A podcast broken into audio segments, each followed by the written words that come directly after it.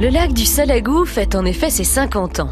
Au milieu des collines de roches rouges et d'un paysage digne du Far West, se niche ce lac artificiel long de 7 km. Créé à l'origine pour permettre l'irrigation des cultures environnantes, il régule aussi les crues de la Lergue et de l'Hérault. C'est un paysage unique doté de richesses géologiques et naturelles exceptionnelles. Classé Natura 2000, qui rassemble des sites ayant une grande valeur patrimoniale, le Salagou a de nombreuses histoires à raconter. C'est son sol rouge qui interpelle au premier abord.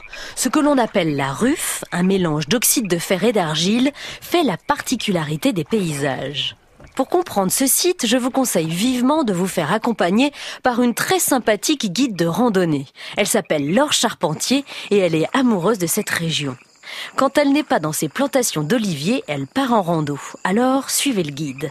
Cet été, elle propose différents types de promenades. Les balades au coucher du soleil sont parmi les plus prisées. Les reliefs prennent une autre dimension et ces terres colorées se révèlent différemment qu'en plein jour. Vous pouvez, avec elle toujours, partir à la source du Salagou, comprendre l'importance de l'eau dans la région ou parler de formation volcanique. Pour les plus gourmands, Laure a aussi des idées et elle vous accompagnera chez des producteurs locaux. Vous pouvez aussi vous offrir des dégustations et goûter des vins uniques issus de cépages anciens. Prévoyez des chaussures de marche, évidemment, de la protection solaire et au minimum un litre d'eau. Comptez une dizaine d'euros par personne environ. La gentillesse de l'or va vous donner envie de vous inscrire à plusieurs sorties, croyez-moi. Les hommes ont façonné ce territoire et ont dû s'adapter. C'est ce que raconte le village de Selle. Il devait être recouvert par les eaux du lac. Les habitants ont été expropriés. Le village a été abandonné. Finalement, les eaux se sont arrêtées juste en dessous. Mais les villageois avaient déjà déserté les lieux.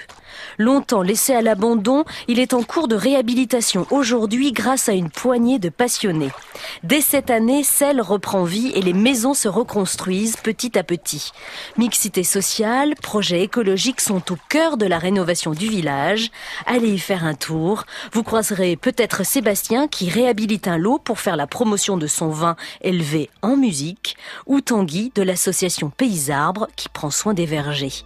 Il y a définitivement de histoires de passionnés autour du lac du Salagou. Baignades et activités sur l'eau sont aussi possibles. Vous auriez tort de ne pas aller vous rafraîchir.